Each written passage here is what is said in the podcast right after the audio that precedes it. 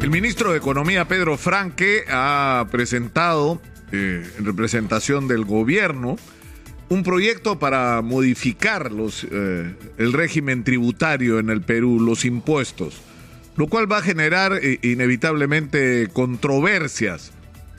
Y esto se va a llevar al Congreso, esto tiene que terminar en un proyecto de ley o en, facultades que el Ejecutivo le otorgue, eh, perdón, el Parlamento le otorga al Ejecutivo eh, para poder legislar sobre estas materias específicas. Sin embargo, eh, tal vez lo más importante de todo lo que ha dicho el ministro Pedro Franque es lo que ha dicho al final.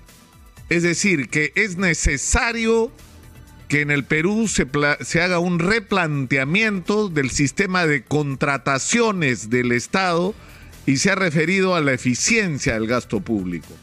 Porque yo creo que esa es una de las tragedias nacionales. Es decir, el problema en el Perú no es que tengamos o no tengamos ingresos, porque por supuesto cualquier esfuerzo que permita que la caja fiscal reciba más recursos, que se pueda cobrar más impuestos de los que se cobra, que la tajada que le toque al Estado peruano por la explotación de los recursos naturales que tenemos y que están sobrevalorados en el mercado mundial en este momento, es decir, el porcentaje que nos toque sea el mayor posible, por supuesto que eso es algo que todo el mundo quisiera.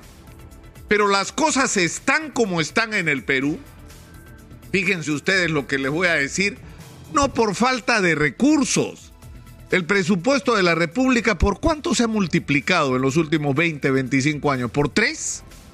O sea, ¿cómo ha crecido el Producto Bruto Interno en el Perú? ¿Cómo han crecido nuestras exportaciones?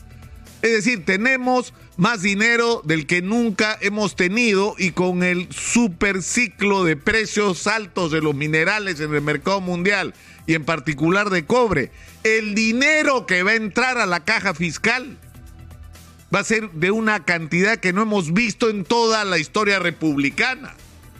Pero ojalá que ese fuera nuestro problema. Tener recursos. El problema no es ese. El problema es la gestión de los recursos que tenemos. Y cuando ayer hablábamos con un, el presidente, no, con el gobernador regional en realidad de Cusco que se quejaba de la mala imagen que le dan a, a los gobernadores, y tiene razón porque no son, que hay también buenos gobernadores eh, decentes y correctos, pero decía una cosa que, que es cierta, la corrupción es transversal en el Perú. Una de las razones por las que estamos tan mal, es decir, por la que hemos eh, crecido en términos macroeconómicos y no hemos resuelto los problemas básicos de la sociedad, es verdad, tiene que ver con la arquitectura constitucional que no establece los parámetros que conviertan en obligatorio al Estado garantizarle a la ciudadanía determinados recursos básicos y porque hubo esta fiebre privatizadora que en algunos casos fue explícitamente dañina, como en el caso del transporte. Entonces, ¿de, qué se trata? Se trata no solo de tener la mayor cantidad de dinero que sea posible, sino de gastarlo bien, de que el gasto sea eficiente de que hacer un hospital no demore siete años. Ocho años en hacer un hospital. ¿Dónde se ha visto eso? Un hospital que comienza costando 80, 100 millones de soles y termina costando tres veces más porque todos quieren morder del bendito hospital que se ha convertido en una fuente de enriquecimiento ilícito. Entonces tenemos que acabar con eso, con esa ineficiencia y corrupción que nos han llevado a que los recursos que hemos tenido los hemos malgastado. Ya el extremo es la devolución. Cuando una institución pública en un país lleno de necesidades devuelve recursos, es la, la señal de alerta más clara de ineficiencia. Entonces, ¿de qué se trata? Se trata de aumentar los ingresos, la mayor cantidad que podamos tener, perfecto. Pero se trata sobre todo, sobre todo, de hacer un uso eficiente, transparente y no corrupto de esos recursos. ¿Y eso qué significa? Tener planes, saber qué es lo que queremos hacer en cada región, cuáles son nuestros objetivos en cada región claros y empezar a ejecutar el gasto público en función de esos objetivos. Si en alguna región es la agricultura, pues ahí estará el acento. Si en otra región será el turismo, ahí estará el acento. Si en otras regiones hay posibilidades de desarrollo industrial, entonces se hará.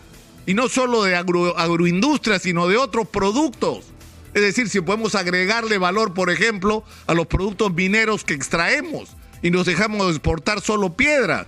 Es decir, para eso necesitamos planes, necesitamos un aparato del Estado eficiente donde tienen que desaparecer al mínimo para convertirse en el mínimo los cargos de confianza y la gente que esté a cargo de las instituciones públicas y de la decisión del gasto sea gente que está ahí porque es capaz de hacer su trabajo y no porque llegó, como ha ocurrido en los últimos tres años, por favor, por pago de favores, por componendas, por cualquier razón, menos como que, por su capacidad para ejercer el cargo que se le ha entregado. Y finalmente la corrupción. O sea, la corrupción nos ha causado tanto o más daño que el terrorismo. Y la legislación sobre corrupción tiene que endurecerse aún más. Eliminar los beneficios y que los corruptos tengan el mensaje claro que van a ir a la cárcel y van a ir a la cárcel rápido. Y no van a durar como duran los contratos en el Perú. Así como te demora siete años en hacer un hospital, un juicio puede demorar siete y ocho años y no es lo que queremos porque eso es una señal de impunidad. De eso tendríamos que discutir.